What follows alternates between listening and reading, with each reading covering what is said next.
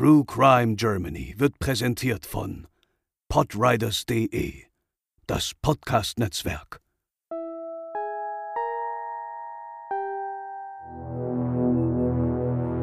Nach einem Disco-Besuch wird die 17-jährige Schuhverkäuferin Carmen K. tot am Bahndamm aufgefunden. Mehrere Zeugen und Verdächtige werden schnell ausfindig gemacht, sogar ein Haftbefehl wird ausgesprochen. Dennoch sollte der Fall über drei Jahrzehnte ungeklärt bleiben. Heute bei True Crime Germany die Tote am Bahndamm.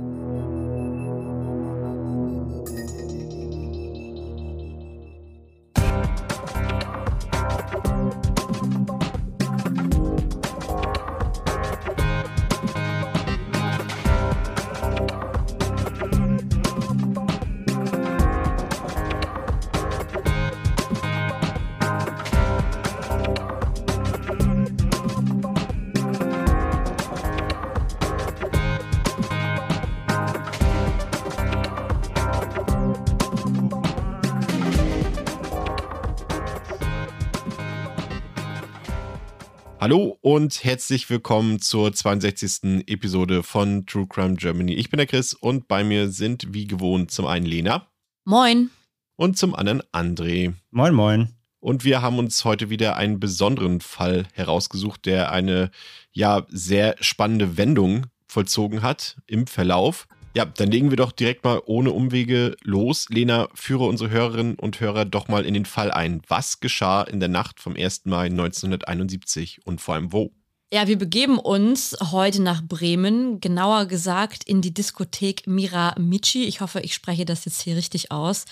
Ähm, die liegt in Bremen-Oslebshausen, einem Ortsteil zwischen Industriehafen und Autobahn. Und hier feierte am Samstag, den 1. Mai 71, die damals 17-jährige Carmen K. zusammen mit ihren Freundinnen und genoss mehrere Stunden in einem der damals angesagtesten Clubs der Stadt. Kurz nach 23 Uhr löste sich die Gruppe dann langsam auf und auch Carmen wollte ihren Heimweg antreten. Sie verließ den Club und ging dann über die Straße am Fuchsberg in Richtung Bahnhof Oslebshausen, von wo aus so gegen 23.26 Uhr eine Bahn nach Bremen Nord abfuhr. Doch zu Hause kam sie nie an. Wir alle kennen sicherlich dieses mulmige Gefühl, wenn man nachts allein am Bahnhof steht und sich so alle Sinne schärfen, war da gerade ein Geräusch, kommen da Leute, hoffentlich kommt der Zug pünktlich, denn man will ja eigentlich nur in den gut beleuchteten Zug und dann ab ins Bett. Und genau hier setzen wir heute an, nämlich an einem Verbrechen unmittelbar in der Nähe des, ich nenne es jetzt mal, rettenden Zuges.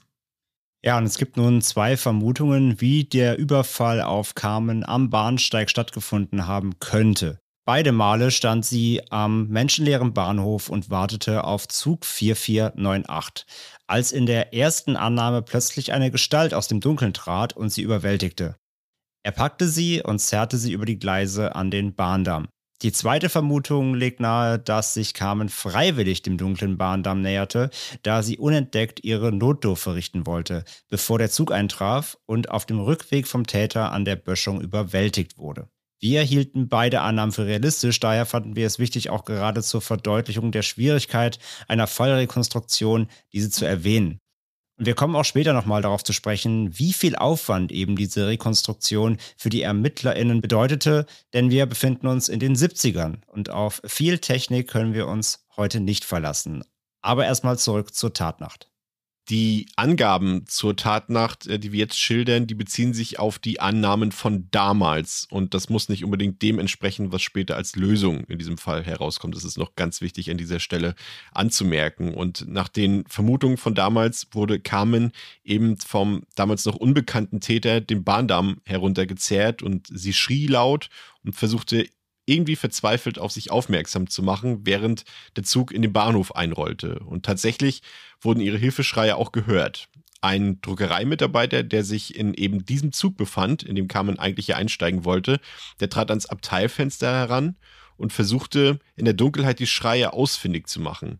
In nicht allzu weiter Entfernung, ungefähr 10 bis 15 Meter, sah er dann das Geschehen. Ein Mann, der mit aller Kraft versuchte, eine junge Frau zu schlagen und auf den Boden zu drücken, die sich wiederum mit aller Kraft wehrte und eben laut schrie.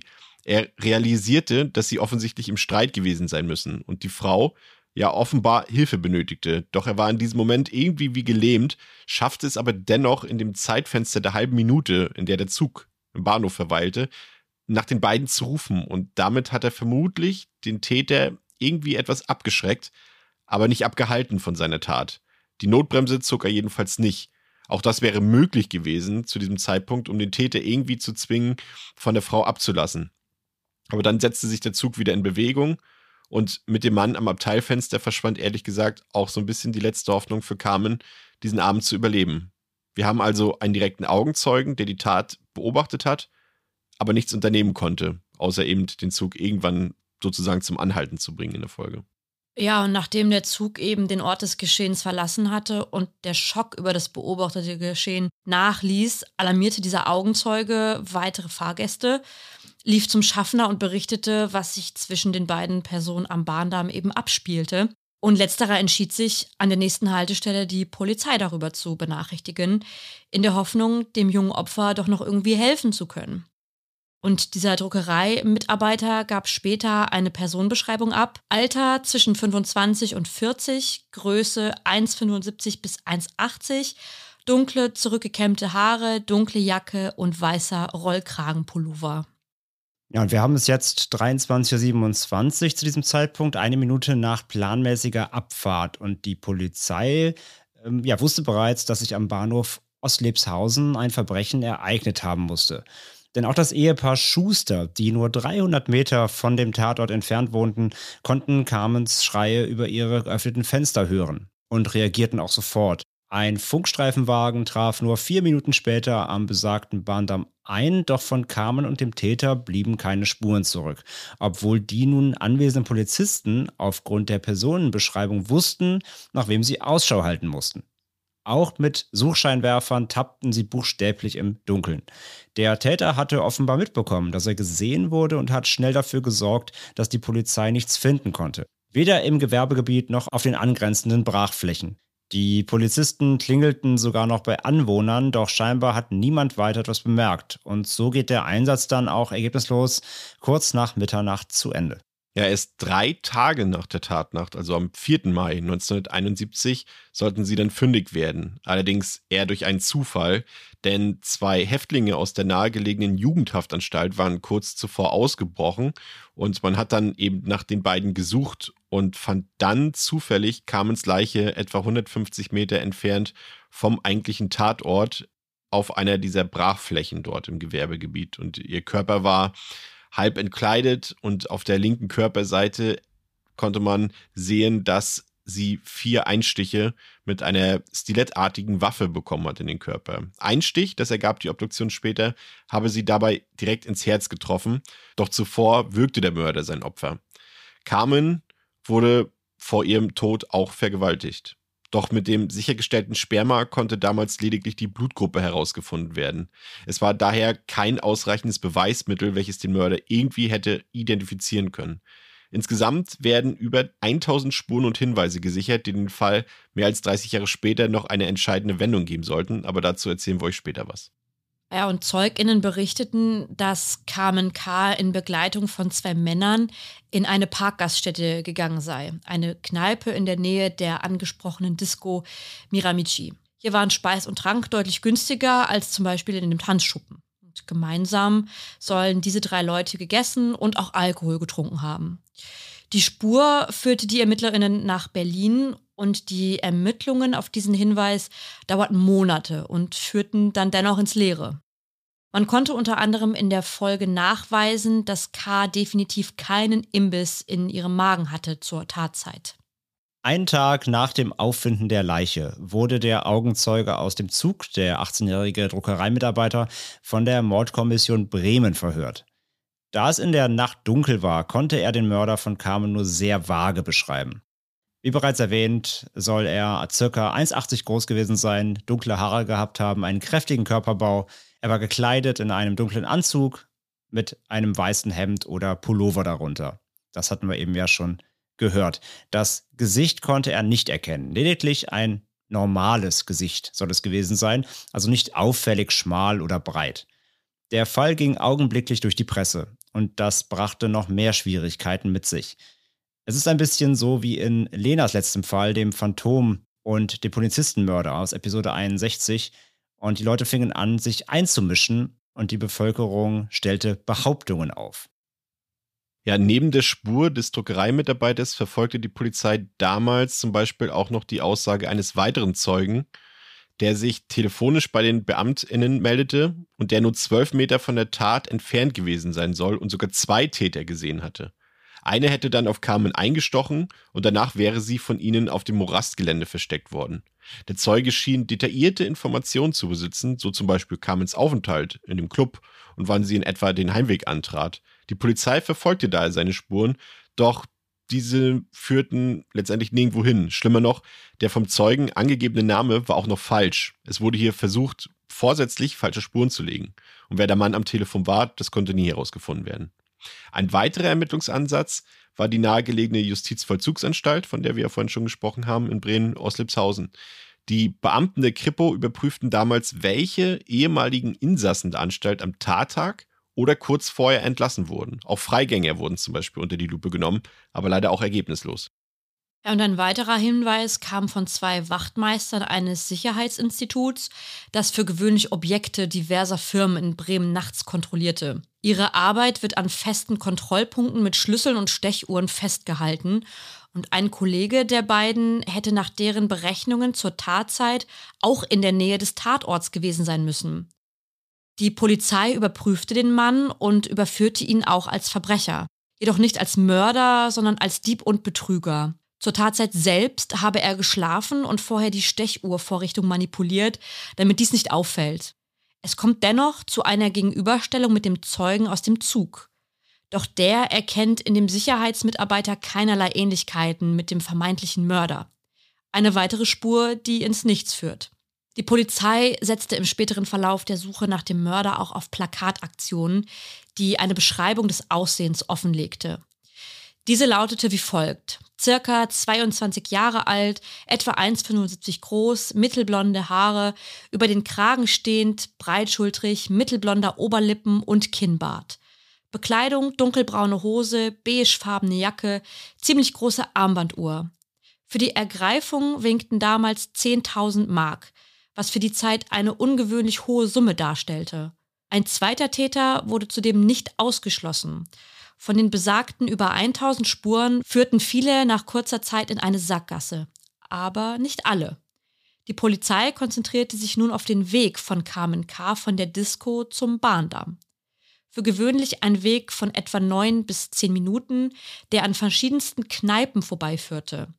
Man ging davon aus, dass sie ihrem Mörder auf diesem Weg begegnet sein könnte. Ja, und für jeden der gerade erwähnten 1000 oder über 1000 Hinweise und Spuren legten die Kripo-BeamtInnen eigene durchnummerierte Akten an. Insgesamt waren das 1020 Stück, aufbewahrt in 48 Ordnern. Die meisten davon waren oder sind dünn und wurden nach nur wenigen Seiten auch wieder äh, geschlossen und zu den Akten gelegt. Andere wiederum haben bis zu 197 Seiten, wie die mit der Nummer 59. Diese gehörte zu dem damals 37-jährigen Helmut H. Er war damals bereits vorbestraft und galt als Frauenheld, vor allem mit Hang zu jungen Frauen. Nach Zeugenaussagen sprach er damals am Tatabend mit dem Opfer im Miramichi. Er sollte dort an dem Abend kellnern, wurde dann aber doch nicht gebraucht. Auffällig war zudem, dass er am Tag des Leichenfunds drei Anzüge per Eilauftrag bei einer Reinigung abgab. Man vermutete, dass er damit eventuell Spuren verwischen wollte, doch das blieb Spekulation. Helmut Haas Rolle in diesem Fall sollte sich aber erst durch einen weiteren Mann vertiefen, den homosexuellen Bauarbeiter Otto B. Er war Alkoholiker und regelmäßig in den Bremer Kneipen zwischen dem Miramichi und dem Bahnhof unterwegs. In der Tatnacht war er unter anderem in der Kneipe zum Bahnhof und trank dort. Die dortige Kellnerin gab der Polizei später zu Protokoll, dass ein Mann am Abend des 1. Mai seinen Schlüsselbund bei ihr abgab, aber nie wieder abholte. Das fand sie verdächtig und meldete es deswegen. An dem Schlüsselbund befand sich unter anderem ein Autoschlüssel für einen Opel Kadett und ein normaler Hausschlüssel.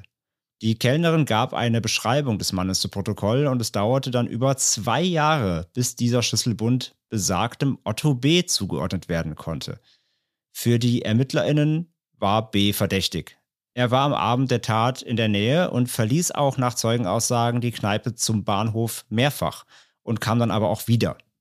Ja, die Beamtinnen fragten sich vor allem, was hatte er in der Zwischenzeit getan? Und hatte er seinen Schlüssel nicht abgeholt, weil er vielleicht nicht zum Tatort zurückkehren wollte? Die Vernehmung durch die Beamten Ehrenberg und Struve nahmen jedenfalls viel Zeit in Anspruch und Otto B. gab immer wieder an, sich nicht zu erinnern, was er nach dem Verlassen der Kneipe getan hat oder wohin er gegangen sei. Er hatte ja auch schließlich viel getrunken. Und seine Begründung für das Zurücklassen der Autoschlüssel war, dass er an diesem Abend die Zeche in der Kneipe geprellt hatte und die offene Rechnung nicht nachträglich zahlen wollte. Zudem sei sein Auto ohnehin ein Wrack gewesen, wie er sagte. Nur bei einer Sache war sich absolut sicher, er hatte nichts mit dem Mord an Carmen K. zu tun. Doch die beiden Beamten ließen nicht locker. Er war in der Nähe des Tatorts, befand sich auf dem Weg zwischen Miramichi und dem Bahnhof und hätte dem Opfer also problemlos auflauern können. Sie versuchten es mit fast schon perfiden Taktiken bei Otto B. Sie überredeten ihn dazu, Fotos von ihm in der Zeitung veröffentlichen zu lassen, weil ihm das zugutekommen könnte, wie sie sagten. Vier Polizeifotos wurden veröffentlicht und auch die Belohnung von 10.000 Mark wurde nochmals hervorgehoben. Es wurde gefragt, wer hatte diesen Mann in der Nacht des 1. Mai 1971 gesehen. Ja, und eine Bekannte von Otto B. mit dem Namen Gisela meldete sich daraufhin und sagte aus, sie hätte Otto B. an besagtem 1. Mai im Miramichi gesehen. Auch eine weitere weibliche Person meldete sich und war sich sicher, dass der abgebildete Mann sie am Tatabend auf der Ritterhuder Heerstraße nach der Uhrzeit gefragt hatte und ob noch eine Bahn nach Bremen fährt. Am 31. Oktober 73 wurde Otto B. ein zweites Mal zur Kripo vorgeladen. Er dachte in seiner Naivität, dass er nur einige Gegenstände abholen solle, die bei seiner ersten Befragung einbehalten wurden. Doch stattdessen wurde er erneut stundenlang verhört und mit den Aussagen der Zeuginnen konfrontiert. Einen Anwalt hatte er zu diesem Zeitpunkt nach wie vor nicht. Er gab dabei zu Protokoll, dass er sich erinnern könnte, dass er am 1. Mai 71 gegen 23.30 Uhr vom Oslebshauser Bahnhof nach Bremen gefahren wäre. Es könnte auch sein, dass er die Zeugin nach der Uhrzeit gefragt hätte. Ob er im Miramichi war, wusste er aber nicht mehr. Ebenso wie er überhaupt zum Oslebshauser Bahnhof gekommen war. Nur, dass er sich dazu entschieden hatte, den Zug um 23.30 Uhr genommen zu haben. Daran erinnerte er sich. Die Hilferufe des Opfers hätte er nach Aussage aber auf jeden Fall nicht gehört.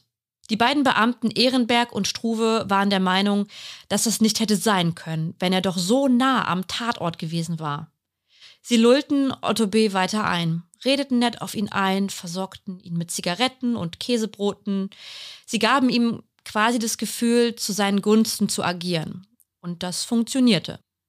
Letztendlich gab er an, die Schreie doch gehört zu haben, während er den Fahrplan am Bahnhof studierte. Nur die Tat selbst, die gab er nicht zu, denn er hätte sie ja nicht begangen. Das Verhör endete mit Otto B.s Festnahme. Oberstaatsanwalt Dr. Hans Janknecht beantragte den Haftbefehl. Ja, der zuständige Haftrichter jedoch, der schätzte die Beweislage zunächst erstmal richtig ein und lehnte den Antrag am 1. November 1973 ab. Doch die Staatsanwaltschaft legte daraufhin direkt wieder Beschwerde ein und das auch wieder mit Erfolg. Das Landgericht Bremen ordnete am 13. November 1973 die Verhaftung von Otto B. erneut an. B. widerrief dann seine Aussagen vor dem Untersuchungsrichter. Dafür stimmte er zu, die Tatnacht am Tatort zu rekonstruieren. Er musste selbst den Täter spielen, zusammen mit drei weiteren Männern. Am Ende dieser Rekonstruktion konnten die Zeugen ihn als Täter nicht bestätigen, aber auch nicht ausschließen. Letztendlich kam es ein Jahr später trotz zweifelhafter Beweislage am 12. November 1974 zur Gerichtsverhandlung gegen Otto B. vor dem Landgericht Bremen. Bs Verteidiger war inzwischen der sehr bekannte Strafverteidiger Heinrich Hannover. Trotz strittiger Beweislage verurteilte das Gericht ihn am 14. Januar 1975 wegen Mordes mit Tateinheit der Vergewaltigung zu zwölf Jahren und drei Monaten Haft. Nach dem Urteil wurde bekannt, dass die Kammer in der Person eines Schöffen falsch besetzt gewesen war. Glück um Unglück für Otto B. und seinen Verteidiger, der umgehend in Revision ging. Das erste Urteil des Landgerichts Bremen hob der Bundesgerichtshof daraufhin am 30. Oktober 1975 auf. Am 4. November 1976, also wieder ein Jahr später, fand dann eine erneute Hauptverhandlung gegen Otto B. statt. Erneut vor dem Landgericht Bremen. Und während der beiden Verhandlungen tritt jetzt wieder die Fallakte Nummer 59 auf den Plan, die Akte von Helmut H. Diese wurde nämlich dem Verteidiger Heinrich Hannover unter der Hand inzwischen zugespielt. Und er fand darin so einige interessante Fakten und vor allem eine Beweislage, die ihn als Täter mindestens ebenso verdächtig erschienen ließ wie seinen Mandanten, wenn nicht sogar weitaus verdächtiger. Denn wir hatten ja schon gehört, er war ebenfalls da an der Tatnacht zugegen. Er hatte die gleichen oder ähnliche Gaststätten besucht und er fiel damit genau in das gleiche Raster wie sein Mandant. Und in der zweiten Hauptverhandlung vernahm das Gericht neben vielen weiteren Zeugen dann auch Helmut H., der schließlich durch den Verteidiger Hannover dann auch eingehend befragt wurde. Dabei gelang es dem Verteidiger herauszuarbeiten, dass dieser im Fall des Mordes an KMK mindestens genauso verdächtig sei wie sein Mandant Otto B. Und nach drei Jahren Justizwirrwarr und fragwürdigen Fehlentscheidungen sprach das Landgericht Bremen Otto B. am 28. November 1976 schließlich von dem Vorwurf des Mordes frei. Zu einer Anklage von Helmut H. wiederum kam es trotz der 197 Seiten schweren Akte und den vor Gericht aufgeworfenen Fragen jedoch nie. Ja, und so blieb der Fall für eine lange, lange Zeit ungeklärt und geriet sogar ziemlich in Vergessenheit. Er entwickelte sich förmlich zum Trauma für die beteiligten Ermittlerinnen, Richterinnen und Staatsanwältinnen. Aber 40 Jahre später nahmen zwei Kommissare und ein Staatsanwalt diese Ermittlungen überraschenderweise wieder auf. Einer der Männer ist Kai Höchel, der 2011 noch neu ist bei der Mordkommission. Zur Einarbeitung soll er sich mit einem Cold Case beschäftigen, der Fall von Carmen K. Sein Kollege, Kriminaloberkommissar Sven Bergmann, half ihm dabei. Gemeinsam arbeiteten sie sich durch diese Tatortfotos und die umfangreichen Spurenakten, die damals gesammelt wurden. Darüber informieren sie die Staatsanwaltschaft und treffen dabei auf überraschendes Gegeninteresse bei Staatsanwalt Uwe Picard. Für Picard war der Fall in seiner Jugend ausschlaggebend dafür, später Jura zu studieren und Staatsanwalt zu werden. Die Akten für den Fall umfassen 13 Bände mit mehreren tausend Seiten.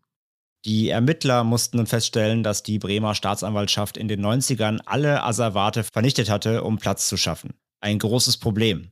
Denn mittels heutiger Technik hätte man beispielsweise an Kars Kleidung DNA-Material nachweisen können. So verblieben nur ein Tatort und die Fallakten. Es gab jedoch einige Gewissheiten. So ziemlich klar war, dass Carmen kein Opfer einer Beziehungstat wurde.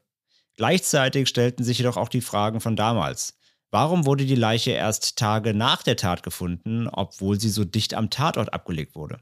Ja, die Ermittler versuchten nun ein wenig Ordnung und Struktur in ihre Arbeit zu bekommen und beschäftigten sich wie ihre Kollegen vor einigen Jahrzehnten mit dem Weg Carmens von der Disco zum Bahnhof. Bis dahin ging man ja immer davon aus, dass die junge Frau bis zum Bahnhof verfolgt und bedroht wurde.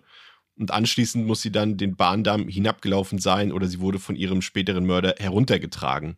Die Ermittlergruppe stellte nun fest, dass dieses manifestierte Bild jedoch nicht zu den gefundenen und in den Fallakten beschriebenen Spuren passte.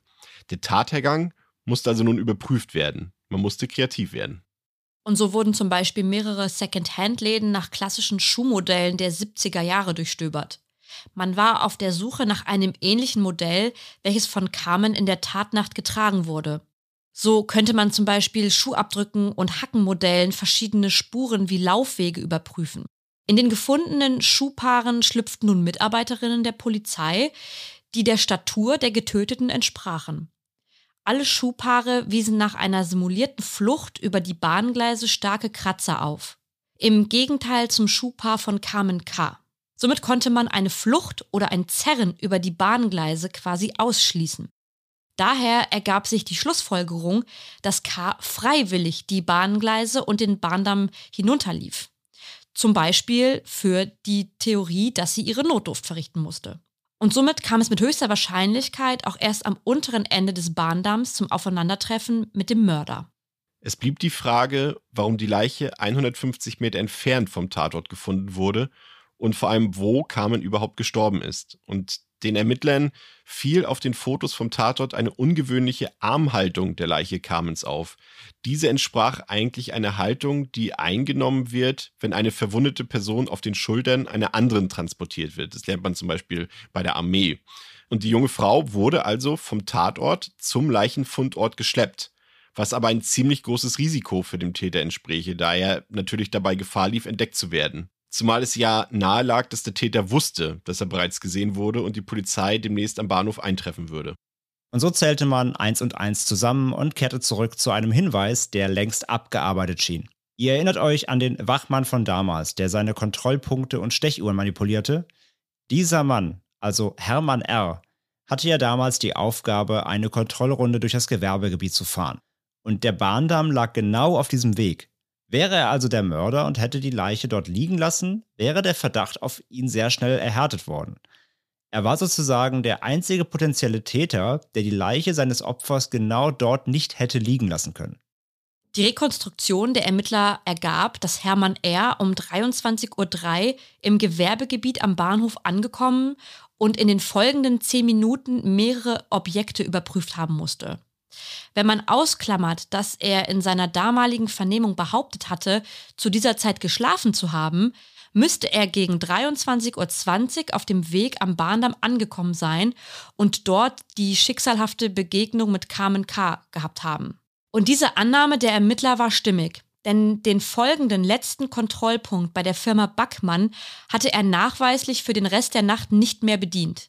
Um diesen Tathergang zu überprüfen, organisierten sich die Ermittler eine Stechuhr, die der damaligen entsprochen haben musste.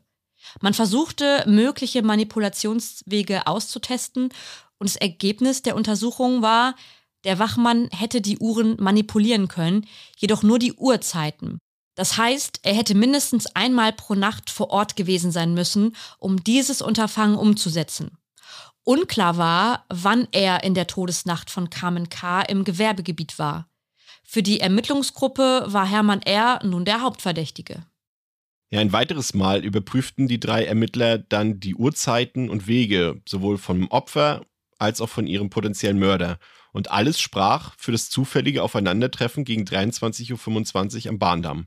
Nun beschäftigte man sich mit der Frage, warum der ins Gewerbegebiet gerufene Streifenwagen die Leiche auf der damals noch flachen und relativ einsehbaren Fläche übersehen hat. Oder wo war der Täter mit der Leiche von Carmen zu genau diesem Zeitpunkt? KriminaltechnikerInnen schrieben damals in ihrem Bericht, dass es an Carmens Leichen Spuren von Pflanzenfasern gab. Das lässt darauf schließen, dass der Mörder die Leiche seines Opfers zwischenzeitlich im Gewerbegebiet versteckt hatte, ehe er sie später auf der Brachfläche abgelegt hatte. Man hatte nun also einen stimmigen Tathergang, ein Opfer und einen potenziellen Mörder. Was fehlte, waren Spuren, die heutzutage für einen DNA-Abgleich sorgen könnten. Die waren ja, wie erwähnt, in den 90ern leider vernichtet worden. Doch dann konnten die Ermittler einen Umschlag finden, in dem sich Haare befanden, die damals an Carmens Kleidung sichergestellt wurden. Diese Spuren wurden nicht vernichtet, da sie sich zu dieser Zeit im Bundeskriminalamt befanden. Nun hätte man Hermann R. überführen können, wenn der DNA-Test eine Übereinstimmung ergeben hätte. Doch die Ermittler mussten feststellen, dass der Hauptverdächtige bereits 2003 an seiner Alkoholsucht verstarb. Jedoch ließ sich eine Schwester Rs aufspüren, die einem DNA-Abgleich zustimmte. Und so ließ sich der damalige Wachmann posthum als Mörder von Carmen K. überführen. Nach all den Jahrzehnten wurde dieser Fall endlich aufgeklärt.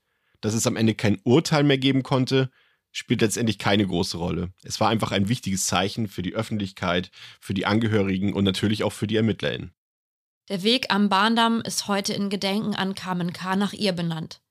Über die Aufklärung des Falls sagte die Mutter von Carmen, mein Kind kehrt nicht zu mir zurück, doch meine Carmen hat endlich Gerechtigkeit erfahren. Darüber bin ich froh. Ja, und das war im Prinzip unser Fall für heute. Ein Fall, der, äh, den ich persönlich damals, ähm, als ich meine Studienzeit äh, nicht studiert habe, sondern alle Aktenzeichen XY ungelöst Folgen am Stück mehr oder weniger durchkonsumiert habe, ist mir der Fall damals in Erinnerung geblieben. Aber als ich das gesehen habe, war da eben, da war nicht dran zu denken, dass der irgendwann nochmal geklärt wird. Und umso toller ist es natürlich, dass der Fall noch geklärt werden konnte seitdem. Und äh, da ist, das stellt ja letztendlich nur wieder unter Beweis, André, wie wichtig es halt ist, dass man solche Cold Cases immer und immer wieder äh, sich vornimmt und nochmal bearbeitet, nochmal die ganzen Spuren analysiert, weil wir wissen ja nur mittlerweile, also nicht mittlerweile, wir wissen einfach, dass Fälle, vielleicht nicht alle, aber einige dann eben doch noch aufgeklärt werden können, eben auch durch die Mittel der modernen Technik. Ne?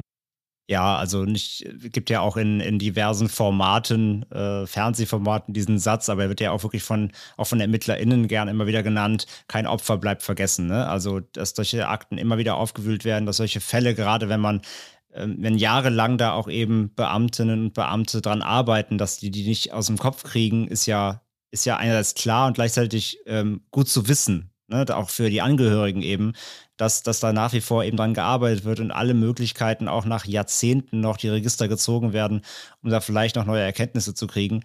Und bei dem Fall hier haben mich wirklich äh, im Grunde zwei Sachen echt am meisten beschäftigt. Das, das ist zum einen dieser, dieser krasse Justizfehler äh, mit diesem Otto B., das ist ja unfassbar, wie dem da auch mitgespielt wurde. Also, dass die, diese beiden Beamten ihn da auch nahezu dahin gedrängt haben, diese Aussagen zu tätigen. Das ist ja wirklich kann man sich wirklich unfassbar vorstellen, was da, was da drei Jahre diesem Mann gemacht wurde. Ja, das muss man ja leider sagen. Das ist ja, galt ja früher noch eher. Heute, glaube ich, ist man da wahrscheinlich gewissenhafter, also hoffe ich einfach mal. Aber früher war das ja nicht immer so, dass ein gelöster Fall ist ein gelöster Fall, ne? Hauptsache, wir haben am Ende einen Täter überführt. Genau, genau. Das, das war bei den beiden wohl auch so. Also, das war jetzt schon so lange im Gange. Also, man, wir haben es ja gehört, es hat allein zwei Jahre gedauert, eben Otto B. ausfindig zu machen, diesen Schlüsselbesitzer aus diesem Bahnhofs, dieser Bahnhofskneipe. Und dann waren schon die Gemüter so angespannt, weil dieser Fall auch so für natürlich für Schlagzeilen gesorgt hat, dass man unbedingt einen Täter brauchte. Und die beiden Beamten haben sich dann so darauf versteift, dass es nur Otto B. sein konnte, weil er eben da war, dass sie ihn unbedingt als Täter haben wollten. Das ist natürlich ein schlimmer Fehler. Und gleichzeitig haben sie damit auch eben die, die Unschuldsvermutung ausgesetzt ne? und ihn dann wirklich hingedrängt, das zuzugeben im, in gewissen Teilen. Und das Zweite, was mich auch echt hier beschäftigt hat, war, dass man dann zum Beispiel jetzt am Ende noch, um das aufzuklären, nochmal auf die Familie zugehen musste und letztendlich sie auch nochmal komplett konfrontieren mit dem ganzen Fall, weil man diese DNA-Probe brauchte. Das muss doch auch so wahnsinnig sein für Angehörige, wenn du dann nochmal so lange nach der Zeit, ich meine, natürlich ist es auf einer Seite super, dass es aufgeklärt wird, aber wenn du dann selber noch aktiv werden musst und eine DNA-Probe abgeben musst, damit dann noch ähm, jemand überführt werden kann, beziehungsweise ja dein, dein Angehöriger noch als Täter eines Mordes nach Jahrzehnten überführt werden kann, posthum, das muss doch auch richtig schwer sein, auch für die Angehörigen des Täter auch hier. Ja, wobei man da ja auch sagen kann, dass die dann letztendlich auch Gewissheit haben. Ich meine, die Schwester, ich meine, der, der, der Mann war jetzt ja auch schon einige Jahre verstorben und mhm. ich glaube schon, gerade wenn du eben dann auch immer wieder Dokumentation bekommst, die Zeitung oder die Presse generell berichtet ja dann auch alle Jubeljahre mal wieder darüber solche Fälle und da fällt ja dann auch immer wieder dieser Name und wenn immer wieder dieser Name deines Verwandten fällt, du dich selber fragst, ist in meiner Familie sowas passiert? Ich glaube, auch da ist letztendlich so eine Aufklärung irgendwie auch eine Art von ja eine Möglichkeit, das zu verarbeiten am Ende. Ne? Zumindest ist die, die Gewissheit einfach da. Ja, mit Sicherheit, stimmt schon. Außerdem kam ja auch dann raus noch, dass äh, er wohl auch seine Ehefrau hatte, das, beziehungsweise seine, seine Ex-Frau quasi, hat es auch gesagt, dass er auch häuslich, häusliche Gewalt ausgeübt hat. Also jetzt irgendwie, ich glaube, ein liebevoller Familienvater war er jetzt auch nicht. Also von daher, aber wie gesagt, ich glaube, für, für alle Beteiligten, wenn man da immer wieder ran muss, dann auch an die Angehörigen, sei es des Opfers, sei es des Täters, generell wieder mit den Familien immer wieder sprechen, dass das immer wieder, die immer wieder einbeziehen, das ist, glaube ich, für alle, für alle Seiten einfach auch ein schwieriger Prozess. Das Krasse ist natürlich auch an dem Fall, dass das dass sich ja am Ende letztendlich herausgestellt hat, dass es eben keine Beziehungstat oder dergleichen war, sondern wirklich, dass Carmen eben leider Opfer einer Zufallstat ja. wurde. Und äh, man darf ja auch nicht aus Acht lassen, sie war halt wirklich erst 17 Jahre alt. Ne? Und äh, das macht ja auch beim Bearbeiten eines solchen Falls etwas mit einem, Lena. Also mich hat am meisten mit dem Fall eigentlich das Setting geschockt, weil, wie ich das am Anfang schon gesagt habe, es ist dieses alleine am Bahnsteig stehen nachts und das, mhm. das kennen wir ja wirklich alle.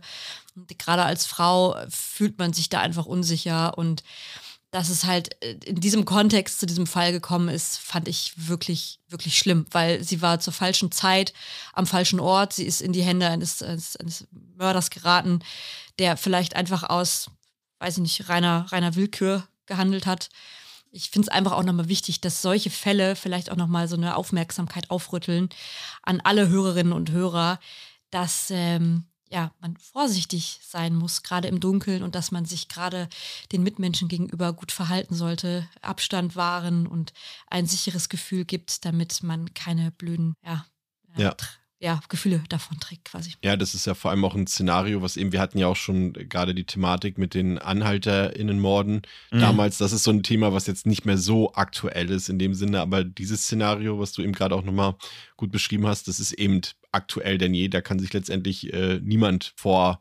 schützen, wenn man so will, ne? Ja, mir steht heute Abend auch noch eine Bahnfahrt bevor.